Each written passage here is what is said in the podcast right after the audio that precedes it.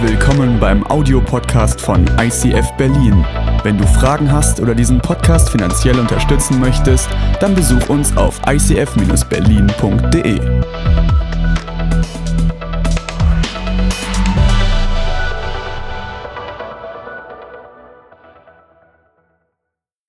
Shape, forme deine geistliche Persönlichkeit. Das ist die Themenreihe, in der wir drin sind. Wir wollen nicht unseren physischen Körper stehlen, sondern diesen Monat geht es darum, unsere inneren Menschen zum Wachstum zu bringen, unseren inneren Menschen stark zu machen.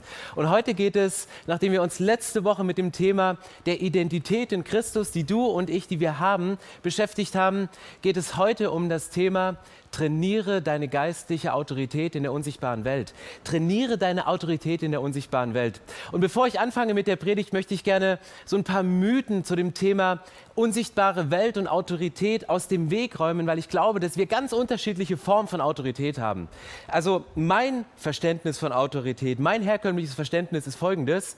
Autorität bedeutet, ich habe das letzte Wort, ich habe Recht und wenn ich mal nicht Recht habe, dann setze ich so lange durch, bis du spürst, dass ich im Recht bin. Aber ich möchte das Thema biblische Autorität an einem Beispiel, nämlich von Tierzucht erzählen, nämlich der Unterschied zwischen deutscher Tierzucht und australischer.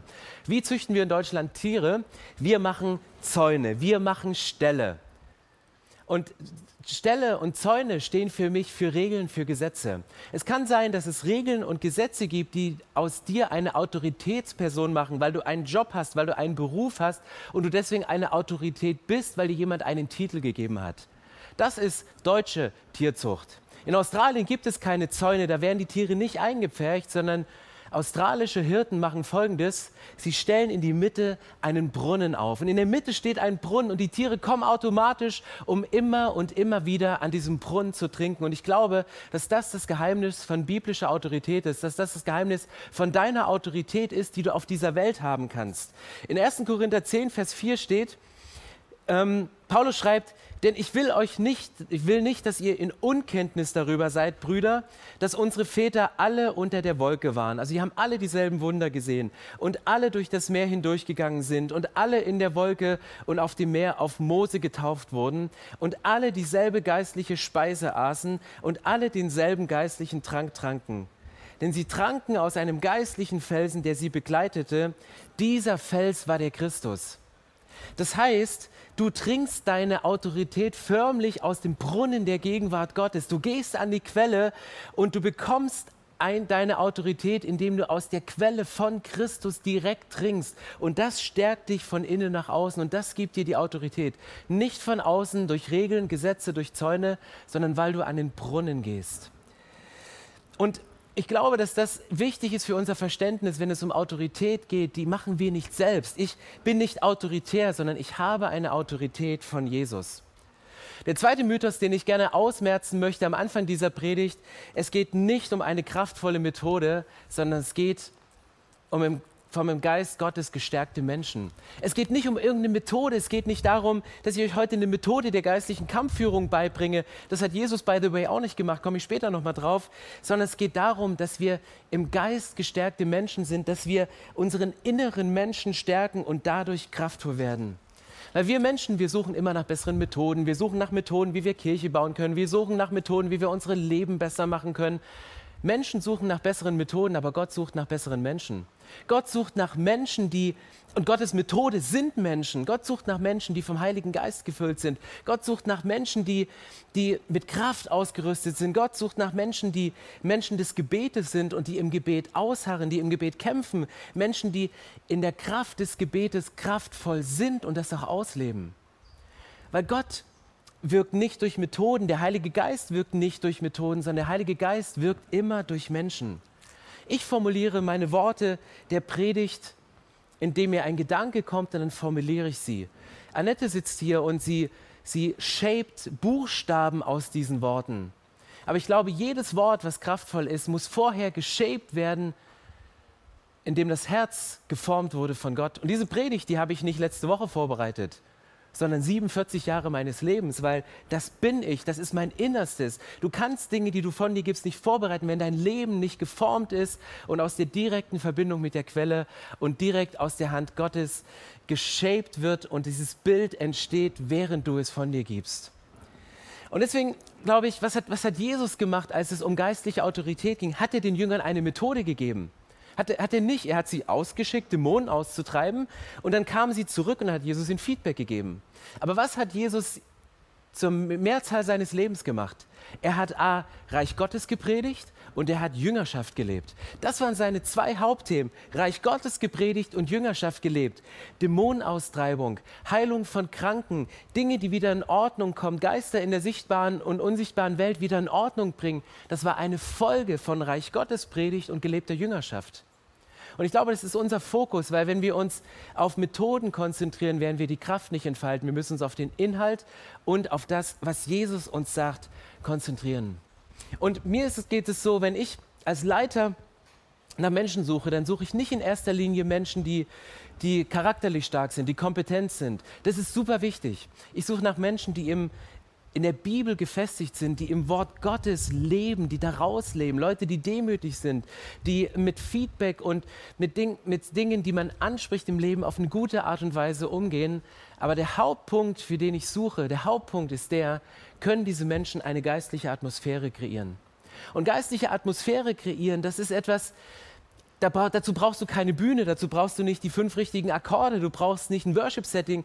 Geistliche Atmosphäre kreieren kannst du im 1 zu 1 Coaching. Geistliche Atmosphäre kannst du kreieren, wenn du für jemanden betest, wenn du dein Team leitest und du spürst es, wenn es starke, mündige Menschen sind, dass eine geistliche Atmosphäre aus diesen Menschen herausfließt.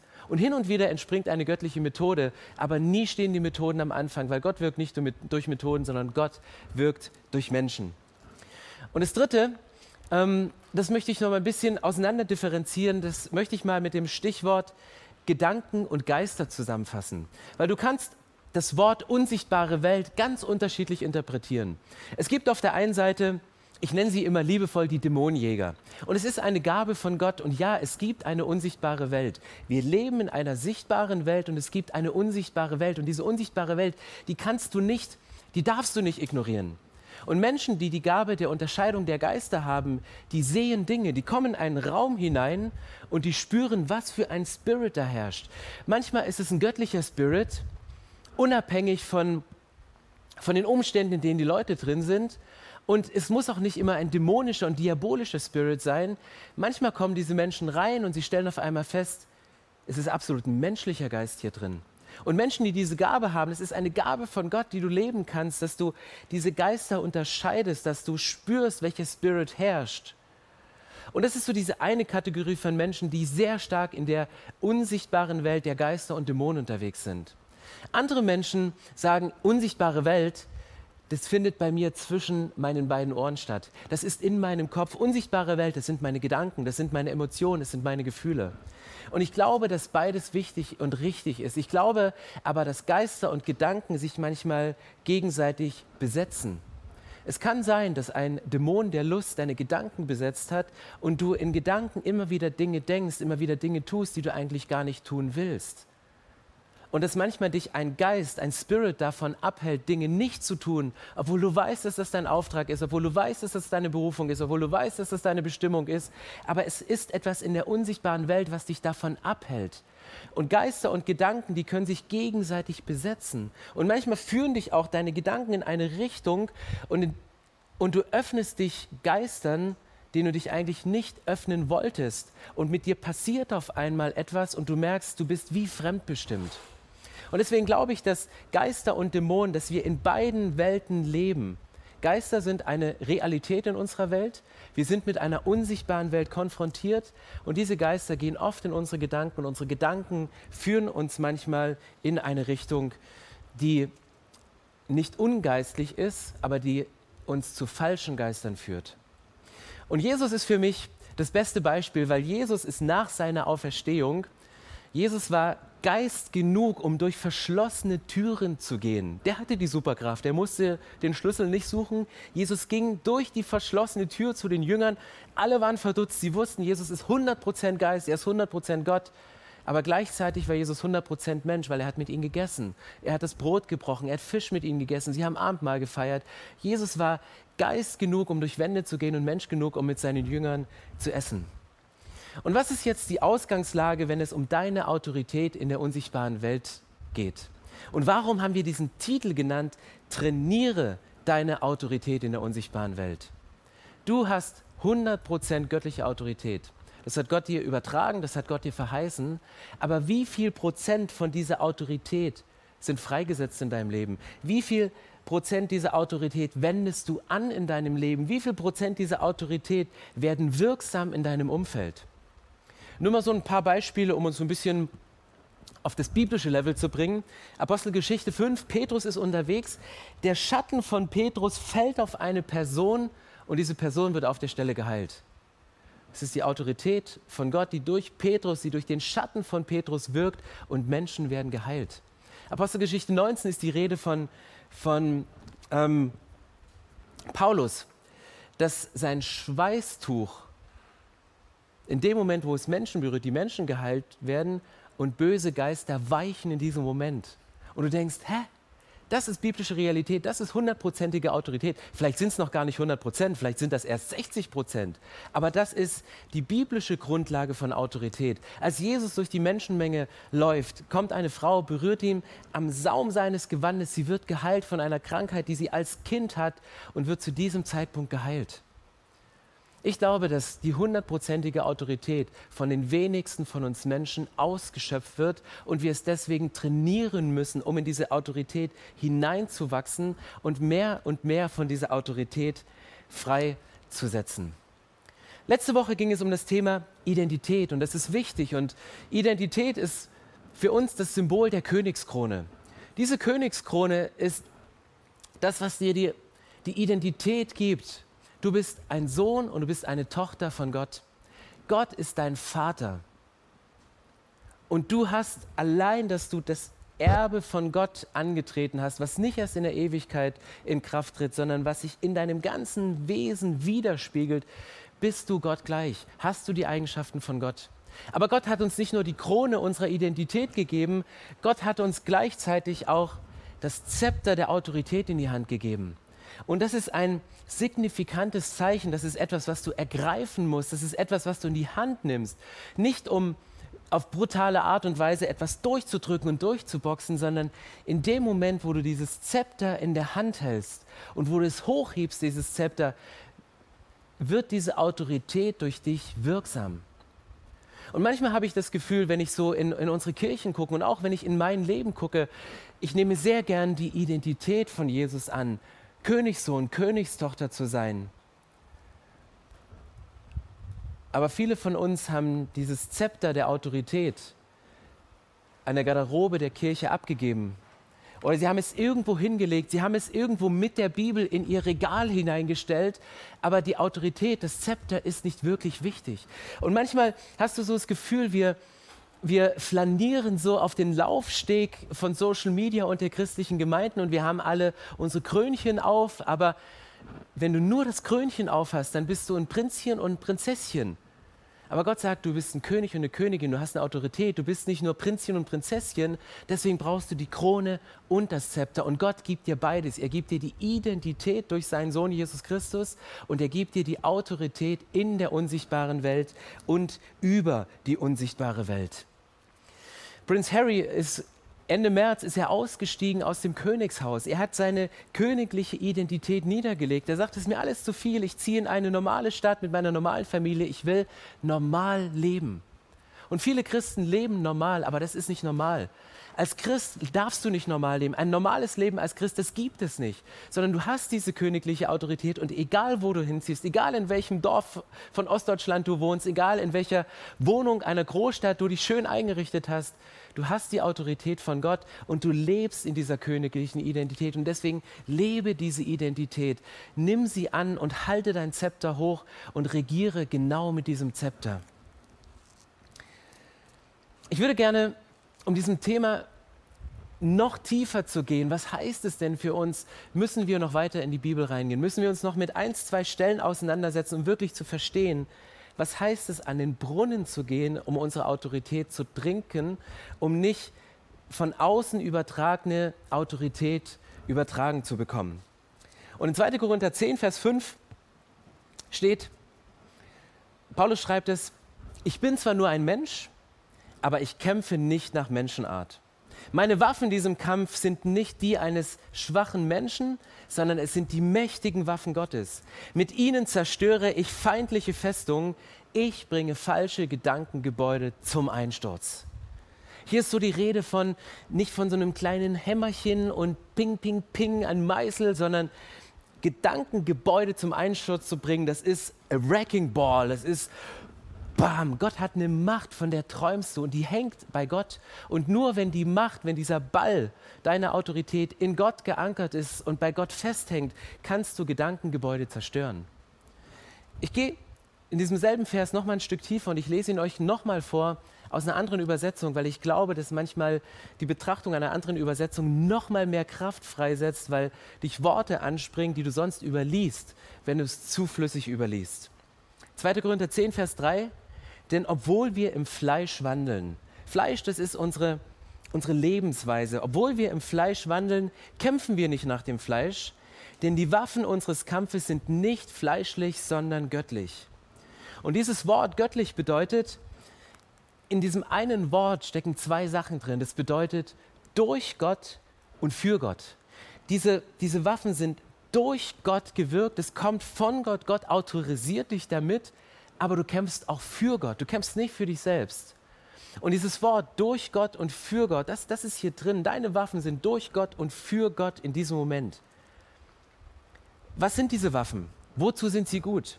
Sie sind mächtig zur Zerstörung von Festungen indem wir Vernunftschlüsse zerstören, jede Höhe, die sich gegen die Erkenntnis Gottes erhebt.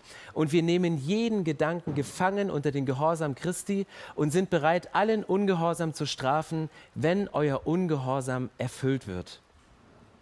Wisst ihr, welches Wort mich hier in diesem Text am meisten angesprochen hat? Wo ich am meisten hängen geblieben bin? Das war dieses Wort Vernunftsschlüsse. Vernunftschlüsse bedeutet für mich so viel wie, wie Verknüpfungen im Hirn, Schlüsse, die ich aus Gedanken ziehe, Schlüsse die, Schlüsse, die ich ziehe aus einer Prägung. Wir leben mit fünf Personen im Haushalt, momentan sogar mit sechs, weil unsere Nichte noch bei uns wohnt. Wir erleben alle ein und dieselbe Situation, aber jeder von uns zieht unterschiedliche Schlüsse aus der Situation. Wir empfinden manchmal anders. Manche finden den Witz lustig, andere verletzend. Und du kannst ein und dieselbe Situation erleben, allein als Paar und unterschiedliche Schlüsse draus ziehen. Und das passiert oft. Und das ist das, was hier steht, dass wir unsere Gedanken gefangen nehmen müssen unter Christus. Warum?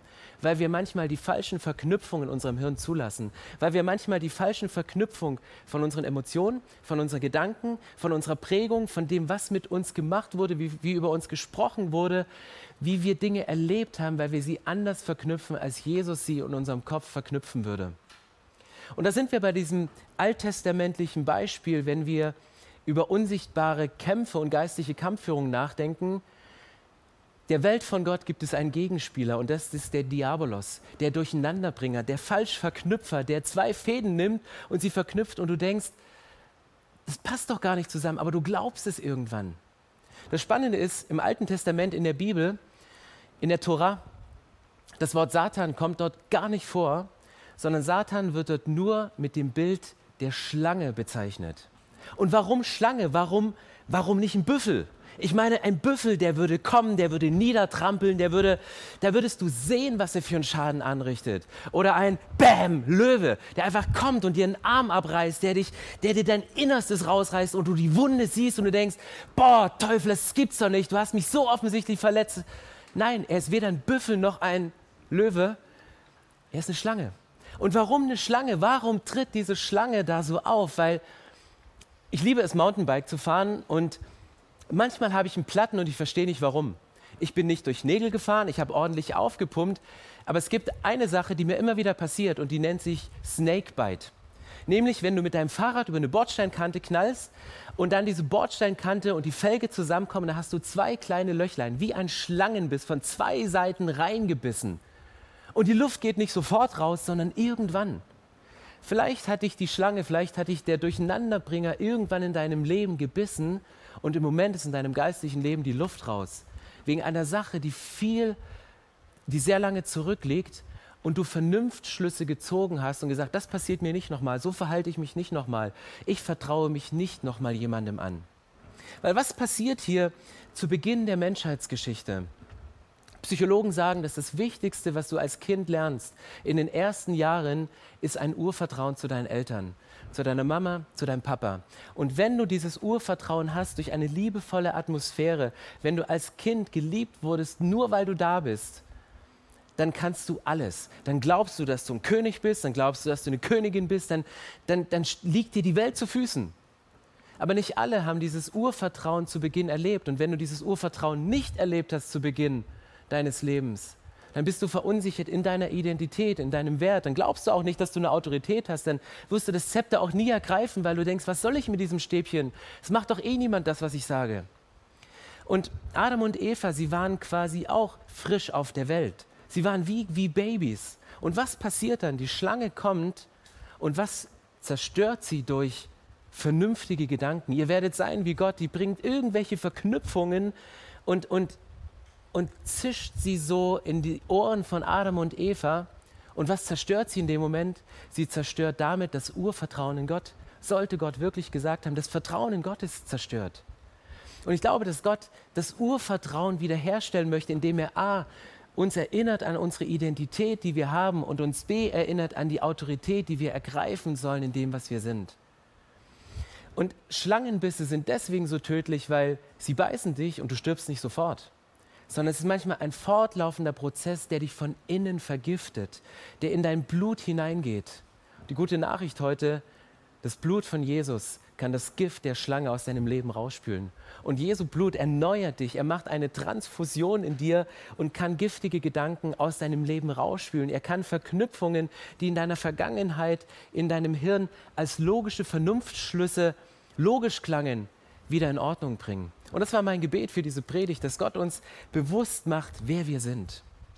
Und ich glaube, dass dann das wahre Okkulte, und okkult bedeutet nichts anderes als geheim, verborgen, verdeckt, versteckt, dass das dann aufgedeckt wird, dass das dann in die sichtbare Welt kommt, weil es sind oft die Geister, die wir nicht greifen können. Es ist die unsichtbare Welt. Es sind oft die Gedanken in uns drin. Es sind oft die Gefühle, die nicht sichtbar sind. Und das ist das Verdeckte, das Okkulte, was Jesus aus unserem Leben mit der Autorität herausnehmen möchte. Und jetzt ist die Frage, wenn wir diese Autorität haben, wenn sie Gott uns übergeben hat, wie gehen wir damit richtig um? Und ich möchte euch drei praktische Punkte mitgeben, wie wir diese Autorität wirklich leben können, wie wir sie anwenden können, wie wir diese 100 Prozent erreichen können, indem wir Prozent für Prozent entwickeln. Und der erste Punkt ist, wähle deine Schlachten weise. Nicht jeder Kampf ist dein Kampf. Nicht jeder territoriale Geist, der über Berlin liegt, ist dein Kampf. Vielleicht sagt Gott, ja, ich sehe territoriale Geister, ich sehe Dinge, die diese Stadt beherrschen, Kontrollgeister, Geister der Lust, verschiedenste Formen. Und Gott sagt, dein Kampf ist erstmal der Kampf in deinem Herzen. Geh mit mir in eine Beziehung und kämpf das erstmal für dich durch. Vielleicht sagt Gott zu dir, ey, du hast so viel gekämpft in dir und mit dir, jetzt fang mal an, für etwas Größeres zu leben. Fang mal an, das zu leben, was, was ich dir aufgetragen habe. Es geht nicht nur um dich und du bist berufen, eine Schlacht zu kämpfen. Aber wähle deine Schlachten weise. Du musst nicht jeden Kampf kämpfen. Und neben der Schlacht, die du weise wählen, wählen musst, ist, wähle auch den Zeitpunkt weise. Den größten Schaden in meiner Leiterschaft habe ich angerichtet, nicht weil, ich, weil die Inhalte falsch waren, sondern weil der Zeitpunkt falsch war, zu dem ich es angesprochen habe, weil die Art und Weise nicht richtig war, durch, in der ich es angesprochen habe, weil ich mir meiner Identität nicht bewusst war in diesem Moment, sondern weil ich mich in meiner Identität angegriffen gefühlt habe, habe ich Dinge getan. Die Inhalte waren richtig. Gott hat gesagt, kämpfe diesen Kampf. Aber ich habe ihn auf eine falsche Art und Weise gekämpft. Und manchmal habe ich ihn auch gekämpft aus meiner eigenen Autorität, mit meinen eigenen Mitteln, mit meiner eigenen Sprache, nicht mit dem Wort Gottes, nicht mit dem, mit dem Zepter der Autorität in der Hand, im Bewusstsein, gesandt zu sein von Gott. Und deswegen wähle deine Kämpfe weise. Du musst nicht jeden Kampf kämpfen. Gott hat Kämpfe und Schlachten für dich vorbereitet und geh rein. Weil jeden Kampf, den du aus eigener Kraft beginnst, den musst du mit eigener Kraft beenden. Und jeden Kampf, den du mit einer Autorisierung, mit dem Go von Gott kämpfst, den wird Gott beenden und er kennt das Ende. Vor kurzem habe ich eine, etwas erlebt im eigenen Körper, das jemand einen Kampf gegen mich gekämpft hat und ich wusste nichts davon, weil dieser Kampf hat nur in seinem Inneren, nur in seinem Kopf stattgefunden. Und Wochen später habe ich davon erfahren und ich war wie verletzt und auch verunsichert, weil ich dachte, was hätte ich dagegen machen können? Wenn ich das drei Wochen früher gewusst hätte, hätte ich fünf Anrufe gemacht und hätte die Sache aus der Welt geräumt. Und dann lese ich im Hebräerbrief in meiner stillen Zeit, Hebräer 1,13, den haben wir nicht auf Multimedia, weil er mir gerade in den Sinn kam. Da steht, dass Gott sagt, setze dich zu meiner Rechten und ich werde die Feinde als Schemel unter deine Füße legen. Wo hat Gott angefangen? In meinem Kampf, den ich hatte, wo ich feindliche Gedanken anfing, gegen jemanden zu hegen, der mir wichtig ist. Gott hat gesagt, ich erinnere dich an deine Autorität. Ich setze dir erstmal die Krone auf, setz dich zu meiner Rechten, weil von dieser Position aus kämpfst du und ich kämpfe den Kampf. Das ist mein Kampf, den musst du nicht kämpfen. Und ich konnte mich zu diesem Zeitpunkt zurücklehnen und sagen, okay Gott, danke, dass ich diese Schlacht nicht kämpfen muss und dass du sie für mich kämpfst. Der zweite Punkt ist, um ganz aktiv zu werden, um deine Autorität in der unsichtbaren Welt zu steigern, ist, schärfe deine Waffen. Manchmal habe ich das Gefühl, dass wir wissen, dass wir Waffen haben, aber das Messer, mit dem wir auf andere einschlagen, ist nicht scharf. Und ein Messer ist nicht dazu da, um jemanden zu schlagen, sondern das Schwert des Geistes, ein Messer ist dazu da, dass du mit dem Wort Gottes, dem zweischneidigen Schwert, Mark und Bein voneinander trennst, dass die geheimsten Wünsche der Menschen offenlegt. Das Messer ist scharf, schärfe dieses Schwert. Und wie schärfst du dieses Schwert?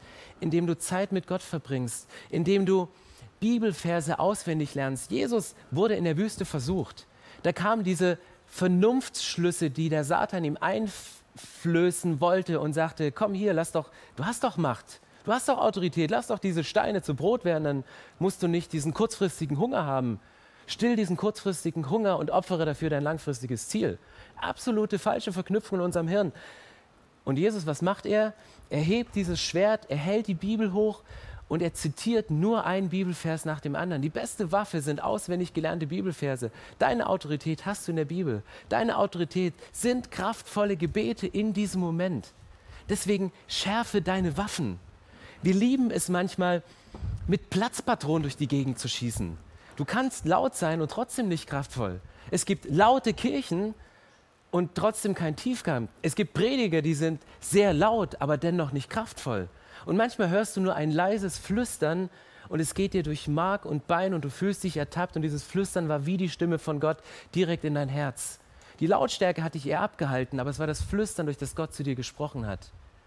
Und unser Job ist es auch nicht, mit, mit, mit Paintball-Kugeln den Feind zu markieren und durch die Welt zu gehen und zu sagen, ja, da ist ein böser Geist und da ist ein Dämon und die ist aber menschlich und dieses Ministry läuft nicht so gut.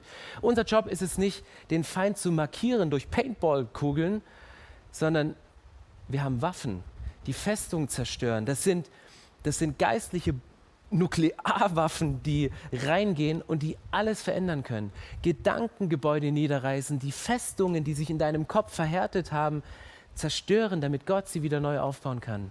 Das ist die biblische Realität. Und deswegen wähle deine Schlachtenweise, schärfe deine Waffen und bete. Beten ist geistliche Arbeit. Und manchmal bete ich nicht, weil es anstrengend ist. Und nicht, weil es anstrengend ist, mal fünf Minuten nicht zu reden. Ist für mich auch anstrengend. Aber beten ist deswegen anstrengend, weil ich muss jedes Mal mein Ego kreuzigen. Jedes Mal wird mein Stolz gedemütigt. Jedes Mal kapituliere ich im Gebet vor Gott, weil ich erkenne, Gott, das bist du.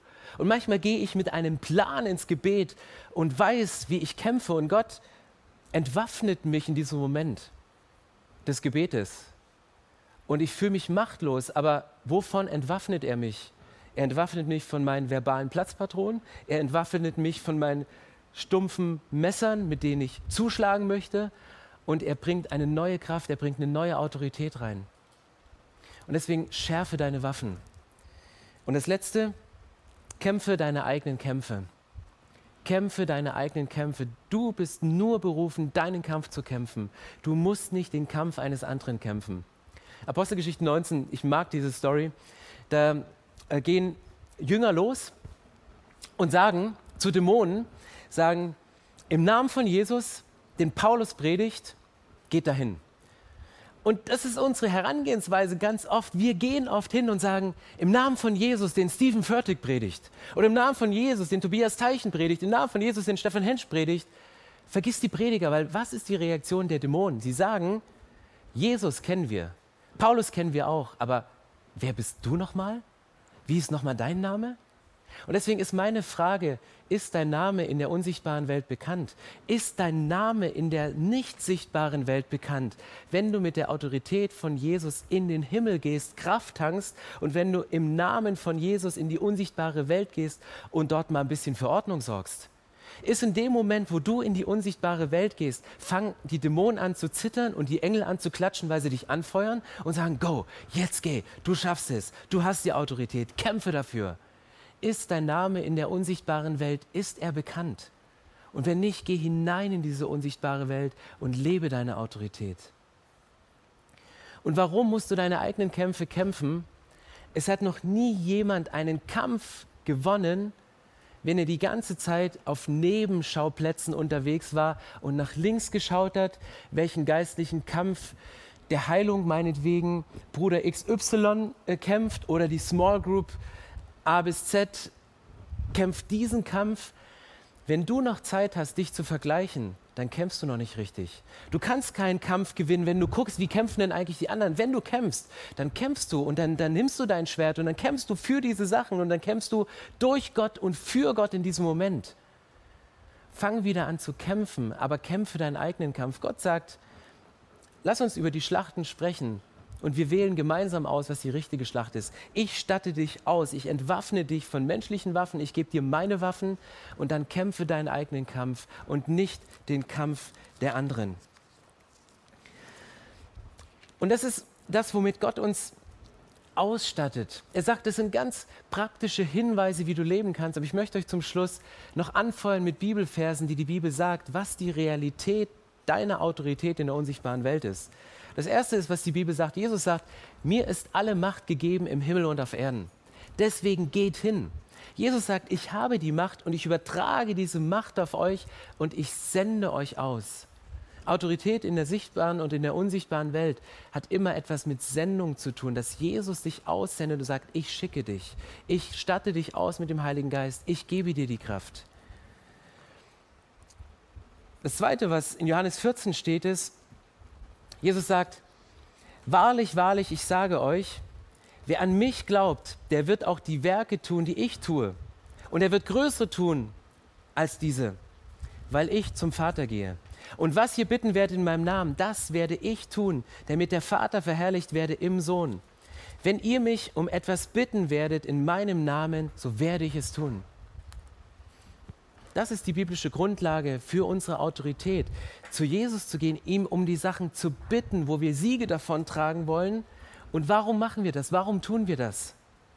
Das Ziel von einer größeren Autorität in der unsichtbaren Welt ist nicht größere Kirchen in der sichtbaren Welt.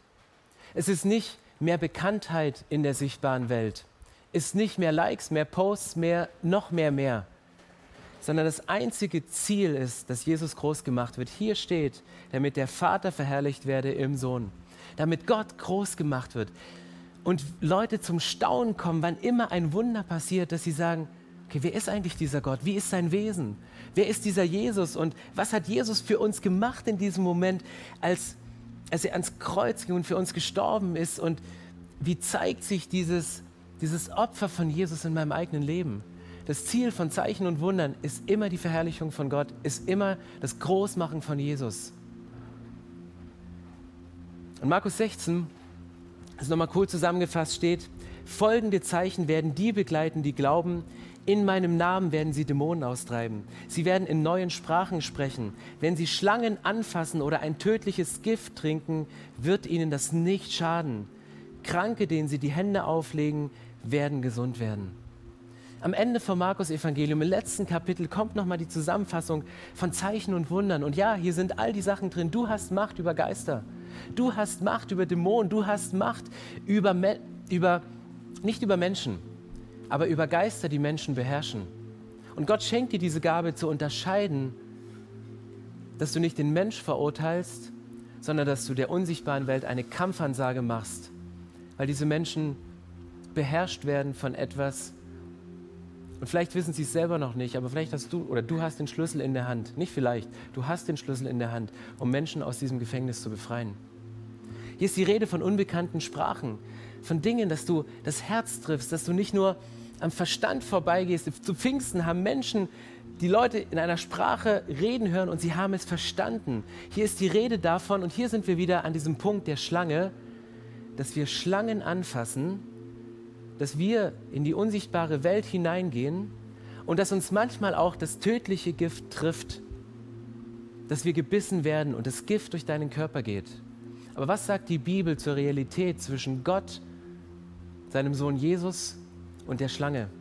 Die Verheißung ist, dass Jesus kommt, um den Kopf der Schlange zu zertreten. Und eine Schlange, deren Kopf zertreten ist, die kannst du getrost anfassen. Und das Gift, was in deinem Körper drin ist, durch falsche Vernunftsschlüsse, durch Verknüpfung, die deine Gefühle machen, die werden vom Blut von Jesus rausgespült aus deinem Körper. Und die biblische Realität, die hier ist, ist nicht die biblische Realität, ist nicht die Realität, die wir Menschen oft leben. Ich meine, wir lieben es, Zeichen und Wundern hinterherzurennen. Wir lieben es manchmal, in Gemeinden zu fahren, wo gerade die Post abgeht, wo Menschen geheilt werden, weil wir denken, wenn ich dahin gehe, wäre ich auch geheilt. Und wir lieben es, Zeichen und Wundern hinterherzureisen, hinterher zu fliegen teilweise. Wisst ihr, was biblische Realität ist? Hier steht es, dass nicht wir Zeichen und Wundern hinterherrennen sollen, sondern dass Zeichen und Wunder uns folgen. Du gehst deinen Weg, du predigst das Reich Gottes, du lebst Jüngerschaft, du lebst in einer intensiven Beziehung mit Jesus und mit anderen Menschen und Zeichen und Wunder werden dir folgen. Und all das, was hier steht, wird Realität sein deines Lebens, weil, es, weil du es hinter dir herziehst und es förmlich anziehst in dem Moment, wo du gehst. Weil du weißt, welche Schlacht du zu kämpfen hast, weil du ausgestattet bist mit den Waffen von Gott und du weißt, das ist mein Kampf und diesen kämpfe ich. Und vielleicht sagst du heute, Und es ist ein sehr persönlicher Moment. Vielleicht sagst du heute, ich kann das glauben. Ich glaube, dass das funktioniert. Aber das, was du nicht glauben kannst, ist, dass Gott es durch dich kann. Und ich möchte gleich dafür beten, dass Gott dir heute das Zepter nochmal neu in die Hand gibt, weil Gott sagt, das habe ich nicht für irgendjemanden vorbereitet. Meine Autorität ist nicht nur für Menschen, die voll in einer Kirche angestellt sind, die es zum Beruf gemacht haben, sondern meine Autorität, die habe ich dir gegeben, habe ich jedem Menschen gegeben. Wenn du heute hier bist und sagst, ich kann es glauben, aber ich glaube nicht, dass es durch mich geht, dann werde ich gleich für dich beten, dass Gott dich durch das Bewusstwerden deiner Identität in diese Autorität hineinführt und du zu dem wirst, was Gott sich von Anfang an gedacht hat und mehr und mehr Prozente deiner Kraft in deinem Leben freigesetzt werden. Lass uns nochmal aufstehen und ganz bewusst uns vor diesen Gott stellen. Du kannst dich hinknien, du kannst deine Hände heben, aber lass uns nochmal bewusst werden, wo unsere Autorität eigentlich herkommt und wer uns diese Autorität verliehen hat und wer die Autorität in unserem Leben ist. Autorität und ich möchte diese beiden Themen miteinander verknüpfen und wir reden jeden Sonntag über vier Symbole, die wichtig sind, verstanden zu haben, um ein Leben in der Fülle und vor allen Dingen ein Leben in Ewigkeit zu führen. Und diese ersten beiden Symbole, die abgebildet sind, die haben etwas mit deiner Identität zu tun und die letzten beiden Symbole haben etwas mit deiner Autorität zu tun. Das erste Symbol, das Herz, gibt dir deine Identität. Gott liebt dich und du bist geliebt, egal was passiert ist, egal was du gemacht hast, egal was mit dir gemacht wurde. Und nichts, so sagt die Bibel, kann dich trennen von Gottes Liebe und es gibt dir deine Identität. Und das zweite Symbol hat auch etwas mit deiner Identität zu tun, dieses Symbol der Wegverfehlung.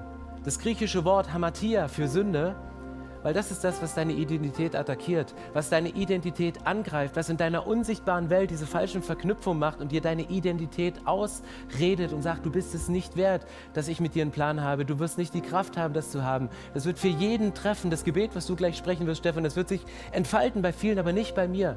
Das ist eine falsche Verknüpfung, das ist eine Lüge. Und deswegen ist die Identität, die Gott dir zuspricht und der Zweifel über deine Identität sind so eng miteinander verknüpft, und deswegen ist Zweifel an deiner Identität als Kind Gottes die größte Sünde. Und die anderen beiden Symbole, das Symbol des Kreuzes und des Ankers, die symbolisieren deine Autorität. Weil deine Autorität, die hast du nur durch das Kreuz. Die hast du nur, weil Jesus auf diese Erde gekommen ist und hat gesagt, das Einzige, um das Gift der Schlange aus deinem Körper rauszuspülen, ist mein Blut, was für dich vergossen ist. Deswegen bin ich für dich gestorben. Und das Symbol der Ewigkeit ist das, wenn wir über Autorität sprechen, dann reden wir nicht darum, Dinge auf dieser Welt zu ordnen, sondern die Bibel hat den Anspruch und sagt, wenn ihr auf dieser Welt etwas binden werdet, wird es im Himmel und in Ewigkeit gebunden sein. Wenn ihr etwas lösen werdet, wenn ihr etwas frei macht, dann wird es in Ewigkeit gelöst werden. Gott sagt, die Art und Weise, wie ihr auf dieser Erde eure geistliche Autorität auslebt, die entscheidet darüber, wie ihr später in Ewigkeit mit mir regieren werdet. Und so kommen genau diese beiden Sachen zusammen. Deine Identität. Jesus liebt dich. Deine Identität ist attackiert, sie ist angegriffen. Und Jesus stellt deine Autorität wieder her und gibt dir deine Autorität, die weit über die Grenzen deines Lebens hinausreicht.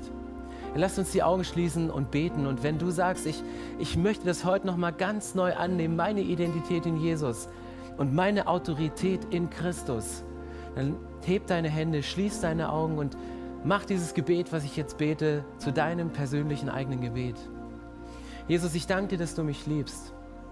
Ich danke dir, dass nichts und niemand mich von deiner Liebe trennen kann.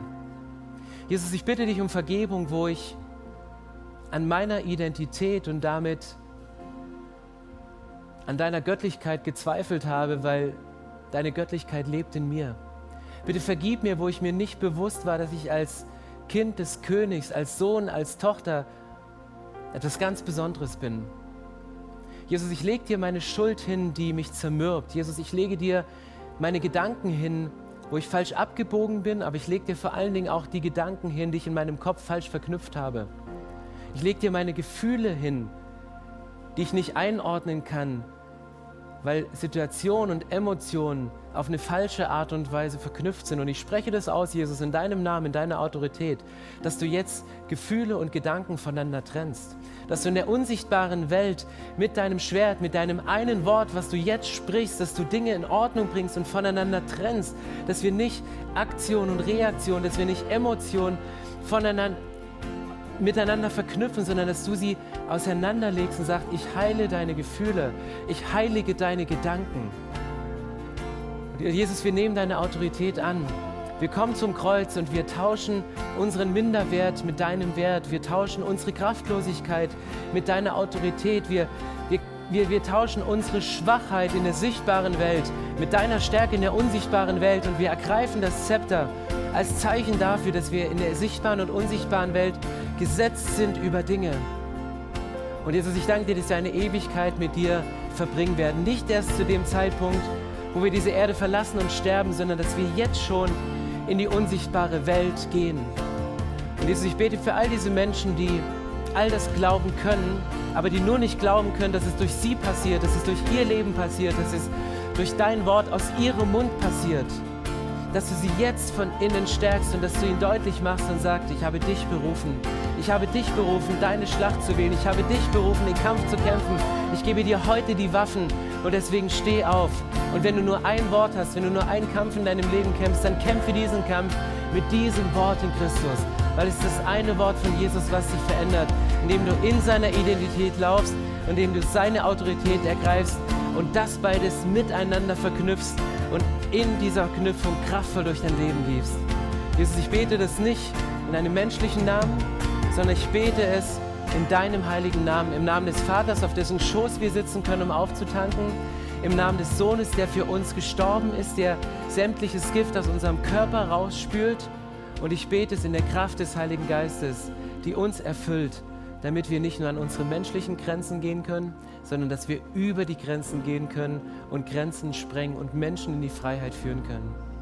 Jesus, ich danke dir, dass du da bist und dass wir in deiner Autorität laufen können, dir entgegen, um dir näher zu sein. In Jesu Namen. Amen.